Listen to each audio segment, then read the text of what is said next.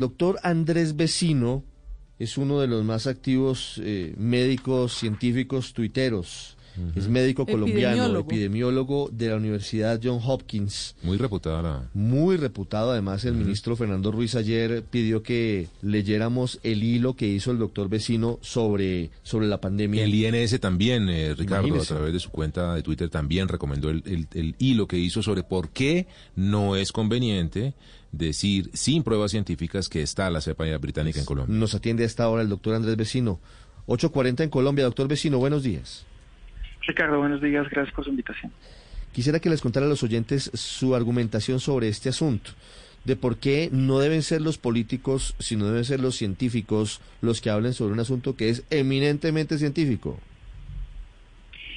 Pues Ricardo, eh, lo que hemos aprendido en este año, eh, por ejemplo, de países como Nueva Zelanda o incluso Uruguay, es que la comunicación franca, directa, que es accionable eh, por parte de los ciudadanos es fundamental. En comunicación de riesgo, y esto eh, no, no, digamos, este campo no empezó con el COVID, este campo se utilizaba en muchas otras epidemias.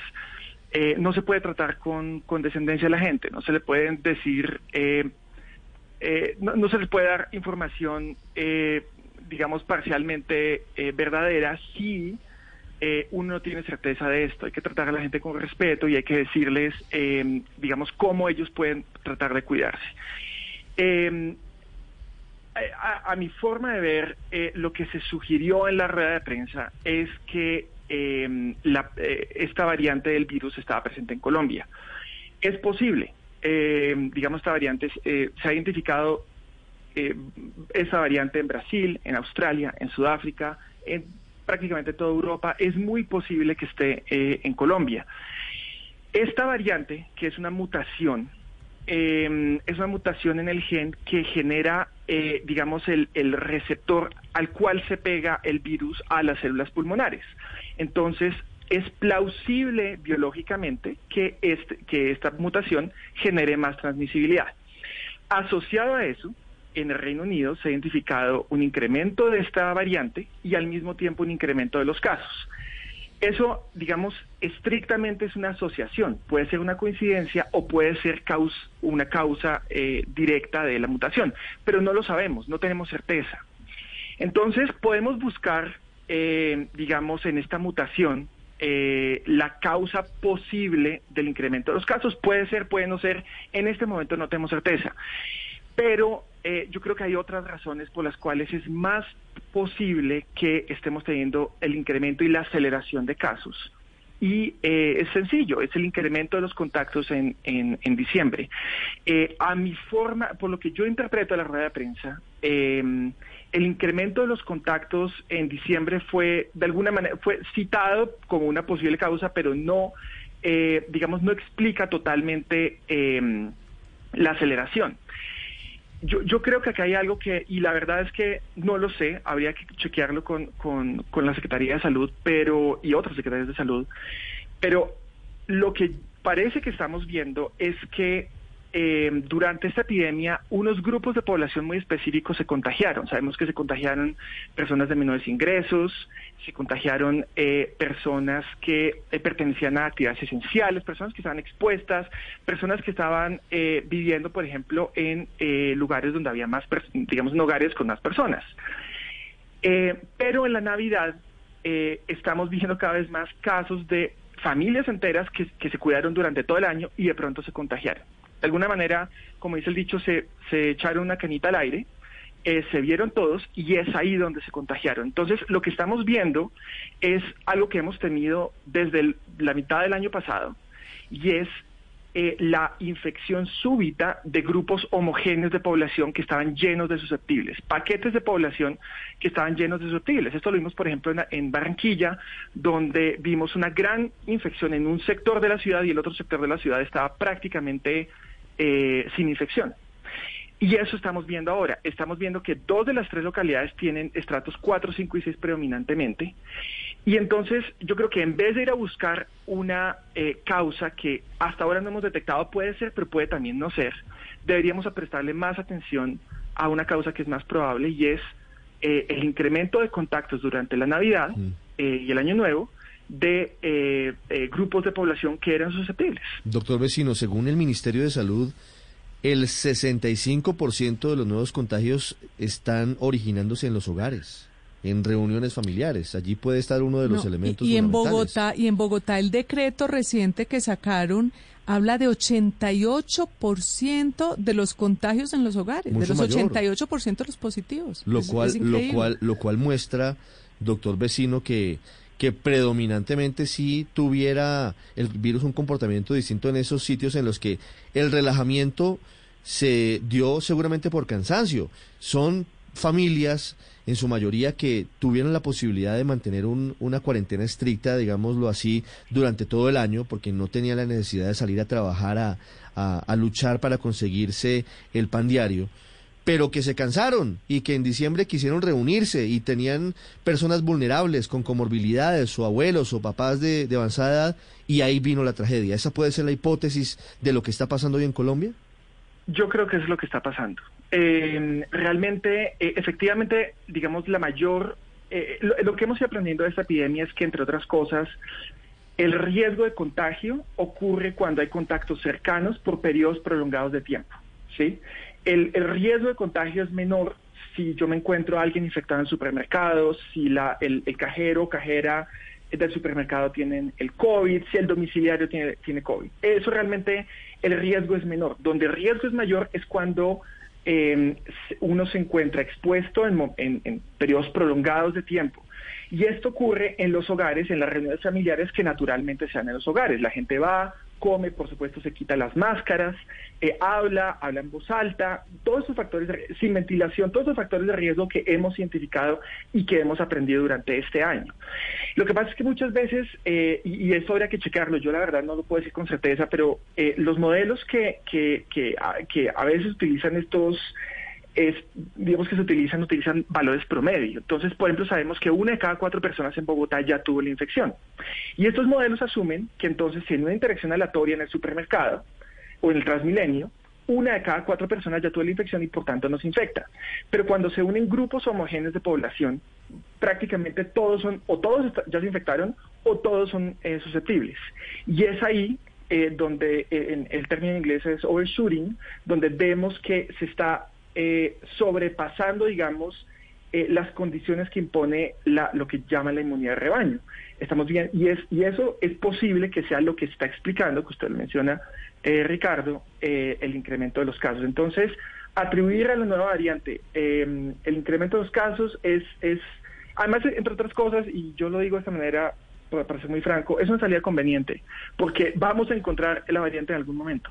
Esa es una realidad. eso, eso le quería preguntar, eh, doctor Vecino, ¿por qué más? Es que este debate es como político y científico. Por un lado político y por otro lado científico. Si dejamos a un lado lo político y, miramos lo científico, usted que, que es un conocedor y, es un epidemiólogo, ¿consideraría que es altamente probable que, que esa variable de, del virus esté ya en Colombia o no? Lo, lo pregunto además porque pues el virus esta nació según la información que hemos conocido surgió en septiembre en, en Reino Unido pues es un tiempo suficiente para que se haya esparcido por muchas partes del mundo es posible es posible pero eh, uno esperaría que eh, si, si esta variante está causando tantos casos eh, y la aceleración tan abrupta de los casos el INS lo hubiera detectado porque pues es la variante que se va a replicar una y otra vez entre las, entre las personas que se están infectando en diciembre. Entonces, uno esperaría que al menos encontrara uno de los casos. Eh, ayer el comunicado de prensa del INS decía que ellos muestran el 1% de, de, los infectados, eh, la hacen genómica. Eh, estos son 10 mil, si son un millón de personas, deben ser 10 mil personas. Eh, en alguno de ellos tienen que haber encontrado esa variante eh, si es que esta variante es la causa del incremento de los casos. La directora del INS dijo ayer que habían estudiado 150, le habían hecho secuenciación eh, genómica, A, a 150 y que por eso solo de haber llegado la cepa solo podría haber afectado, sería interpretaría el 10% de los contagios, decía ella, en caso de que, de que estuviera acá. Y en ese caso entonces habría sido detectada. Es decir, si es tan prevalente, si es tan importante, debería ser detectado. Hoy día vemos que esa variante está, es altamente prevalente, por ejemplo, en la ciudad de Londres, y en otras y en, y en otras ciudades. Sabemos que efectivamente es una cepa prevalente y por tanto debería ser detectada eh, en los muestreos que se Es decir, ¿usted está más inclinado a pensar que no ha llegado la cepa británica a Colombia? No, yo, creo que probablemente ha llegado. Pero no eh, es, prevalente, no, es mayoritaria. Pero no es prevalente, exactamente. Eh, mm. Probablemente está, pero no es mayoritaria en este momento. doctor Vecino. De otra manera la habrían detectado. Claro, doctor Vecino, esta mañana hablamos con el secretario de Salud de Bogotá, el doctor Alejandro Gómez. Y mirábamos también ayer, por ejemplo, la gráfica que utilizó la alcaldesa Claudia López para argumentar las medidas que se tomaron. Hoy, como usted sabe, en Bogotá estamos en una cuarentena estricta, todos los bogotanos hasta el próximo martes. La alcaldesa Claudia López, o, en la presentación de la alcaldesa, hay una, hay una flecha gris en donde ellos consideran que puede haberse dado la aparición probable de la cepa inglesa en Colombia, lo cual me parece muy llamativo porque pues tendríamos algún tipo de sustento científico. Pero el secretario nos decía esta mañana que algo sí está pasando, porque encuentran en los pacientes que han sido hospitalizados en esos últimos días en Bogotá una carga viral más elevada. ¿Ese puede ser un indicador de que llegó la nueva cepa, la cepa británica a Colombia?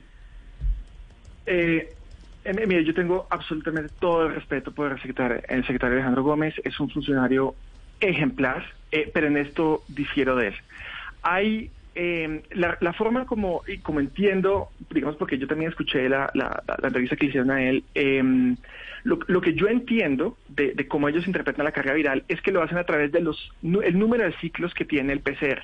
Eso es un, eso es un valor que arroja el PCR, pero que no le reportan a la gente cuando le dicen que es positiva. Ese número de ciclos es un indicador indirecto de la carga viral, pero la carga viral depende de muchas otras cosas. Depende, por ejemplo, del momento en el que usted le toma la prueba. Si usted le toma la prueba el día que, que tiene que inició los síntomas, es muy diferente a si se la toman siete días después. Si usted le toman, eh, si usted, digamos, eh, eh, le toman fácilmente la prueba y le pueden hacer bien el, el, el, hisopado, pues entonces va a tener más carga viral que si, por ejemplo, es un niño y se mueve y es mucho más difícil tomar el hisopado. Entonces hay un montón de, de factores que afectan la carga viral eh, que eh, se detecta en los PCRs. Y hay, eh, entre otras cosas, hay editoriales y revistas científicas que no recomiendan usar este, este valor que se llama el CT para hacer atribuciones acerca de la carga viral por cuenta de que operativamente tiene muchos problemas. Sí. Doctor Vecino, hay una duda que nos están planteando aquí muchos de nuestros oyentes y es que las diferentes autoridades han dicho que por favor se queden en casa siete días, dicen unos, catorce días, dicen otros. Eh, antes de reiniciar, digamos, sus actividades. ¿Realmente cuánto, o sea, cuál es el periodo para que usted se pueda hacer la prueba que efectivamente muestre si es o no positivo? Al día quinto de haberse eh, confinado, al día sexto, al día séptimo, al día décimo, al día catorce. ¿Cuál es, cuál es el, el plazo ahí? Eh, Felipe, lo, lo, lo, lo más conveniente es em, eh, que la gente llame a la EPS, inmediatamente empieza a tener síntomas. Eh, los síntomas empiezan gradualmente. Em, en, conversaciones anecdóticas con personas que se han infectado, ellos dicen, no, eh, es que realmente empezó con una gripa, pero no pensé que fuera, que fuera COVID. Realmente el COVID empieza gradualmente y días después es que las personas empeoran, razón por la cual piden la prueba. Entre más pronto, mejor. Usualmente las PCR son más sensibles entre el día 2, 3 hasta el día 7 eh, del inicio de los síntomas, pero varía bastante. Entonces, la recomendación para la gente es, si ustedes están empezando a tener síntomas en Bogotá, especialmente en un incremento de casos como el que tenemos o en cualquier sitio en Colombia, eh, es COVID hasta que se demuestre lo contrario. Y eso implica que tienen que llamar al EPS, aislarse. Eh, tratar de, de, comunicar esto a sus contactos cercanos y eh, esperar la prueba. ¿Y si no tiene síntomas? ¿Cuál es el día oportuno para hacerse uno la prueba para estar seguro? Llamar al EPS tan pronto, eh, si no tiene síntomas es porque probablemente alguien lo notificó a usted de que fue un contacto eh, llamar al EPS para que le hagan la prueba tan pronto como usted es notificado de ese contacto. Algunas personas pueden tardar un poco más de tiempo en expresar síntomas y algunas personas, y ese es el gran problema de este virus, eh, que realmente los, números varían entre 30 y, 70%, eh, nunca presentan síntomas. Entonces, esa es la razón por la cual llevamos máscaras en el, en el espacio público y en los espacios cerrados, porque realmente nadie sabe si está infectado o no. Entonces, una vez usted es notificado, llame a la EPS, diga que usted fue un contacto y eh, la EPS eh, tiene que hacerle la prueba. Doctor Vecino, me quiero preguntarle sobre el comportamiento humano durante las pandemias, porque hay, hay, hay, cosas que a mí me llaman la atención. Yo le estoy hablando desde Londres. Acá nos han puesto confinamiento sin fecha de término. Allí en Bogotá han puesto confinamiento por solo tres días. Eh, acá no han obligado a poner la, no, nos han obligado a poner la mascarilla. En, en, Colombia la mascarilla es obligatoria. ¿Qué es lo que tolera el ser humano y qué es lo más válido en dos tipos, en estos dos tipos de restricciones, por ejemplo? Eh, eso yo creo que es la pregunta fundamental, porque eh, lo que hemos visto, y no solo en esta epidemia, esto también lo vimos en, los brotes de ébola eh, hace años en el, en el occidente africano. Em, la, fatiga es natural, la fatiga es absolutamente normal, y yo creo que los tomadores de decisiones tienen que incluir ese factor, el factor de la fatiga, el factor de, eh, de la fatiga eh, en este en cuando cuando hacen las restricciones. Hacer restricciones para hacer restricciones yo en general eh, me he opuesto a restricciones porque creo que em, tienen consecuencias no intencionadas mucho más grandes de lo que posiblemente tratan de, de reducir. Sin embargo las las restricciones deben ser justificadas eh, limitadas, localizadas y explicadas a la gente. La gente tiene que entender por qué se realizan. De otra manera, para ser honesto, la policía o el ejército no tienen la capacidad de controlar de controlar a las personas en ese sentido. Entonces, o sea, ellos ponen ponen multas, a algunas personas, pero muchas otras pues eh, van a continuar en, eh, con sus vidas. Y en última, lo que termina ocurriendo es que como ellos salen y no pasa nada, termina deslegitimándose la medida. Eh, yo, yo sé que siempre es siempre conveniente mirar hacia atrás, pero, pero quizás hubiese sido mejor eh, hacer cierres, eh, digamos, justificados, muy limitados, alrededor de las noches, desde las novenas hasta Navidad, porque realmente ahí es donde se dieron el mayor número de infecciones, precisamente por esos contactos familiares que estamos discutiendo. Sí. ¿Qué tan útil, perdóneme Felipe, perdóneme, doctor, qué tan útil, doctor Vecino, será hoy tomar esas decisiones, porque hoy el gobierno envía una circular y entre otros Bogotá, por ejemplo, y muchas otras ciudades lo van a asumir. ¿Qué tan útil es hoy un toque de queda nocturno cuando ya no hay novenas, cuando ya no hay fiestas, cuando ya no hay Navidad ni Año Nuevo? ¿Sigue siendo útil? Pues eh, eh, es útil es útil, eh, Ricardo. digamos, los cierres son útiles, todas las medidas siempre son útiles. El punto es que uno no puede, digamos, llenar de medidas a la gente eh, medidas entre otras contradictorias, medidas que cambian todo el tiempo, la gente tiene que estar pendiente de Twitter todo el tiempo del eh, o, del, o, del, noticiero para ver cómo cambian las medidas. Eh, son útiles, pero la pregunta es cuál es la magnitud. Yo creo que en este punto, en el punto en el que están las cosas en, en el país, es necesario porque es la única forma de reducir la tasa de contactos, desafortunadamente. pero ya mirando hacia adelante y mirando hacia un posible tercer pico, eh, yo creo que hay que hacer un mejor trabajo para comunicar a las personas realmente cómo ellas pueden cuidarse eh, y cómo ellas pueden cambiar, eh, digamos, el, rumbo de esta pandemia. Lo han hecho otros países, lo ha hecho Costa Rica, lo ha hecho con sus dificultades, lo ha hecho Uruguay, lo ha hecho Vietnam. esto no es un asunto de ingresos solamente, de hecho las, las, democracias occidentales son las a las que peor les ha ido. Yo creo que hay, hay, digamos, hay, hay es importante eh, mirar a qué cosas han servido, qué cosas han servido y, seguir el ejemplo de, lo que de lo que sirve y no de lo que es políticamente expedito. Sí, eh, vamos a, estamos abusando de su generosidad, profesor vecino, pero pues es privilegio tenerlo acá. Anoche el ministro dijo, el ministro de Salud, un hombre serio, pues que usted conoce, dijo que solo con inmunidad de rebaño se superará el COVID-19. ¿Qué es eso? Eh, es cierto, y la, inmunidad de rebaño se logra no a partir de infectarse, sino a partir de eh, la vacunación, entre otras cosas porque ah. la vacunación genera mayor respuesta inmune en general. Eh, ya vamos a ver si esto pasa, si esto aplica para el COVID, pero en general la vacunación genera mayor respuesta inmune que la infección. esa, es la, esa es la idea de las vacunas. Entonces y generan más protección y es y eh, lo hemos visto en otras eh, enfermedades en las cuales la protección de la enfermedad es inferior a la protección que genera una vacuna. Entonces la inmunidad de rebaño implica que empezando al 70% y hasta el 95% de la población eh, están eh, eh, apropiadamente eh, cubiertos, eh, están, eh, son inmunes y por tanto no adquieren la infección. Ahí hay un punto adicional y es que al día de hoy las vacunas han eh, demostrado ser relativamente seguras, lo cual es bueno, hay que ponérselas cuando uno tiene la oportunidad, han demostrado ser efectivas en reducir los síntomas, pero todavía no sabemos si las vacunas van a reducir la transmisión, no lo sabemos. ¿Sí? Es, posiblemente es el caso, pero todavía no tenemos certeza de eso.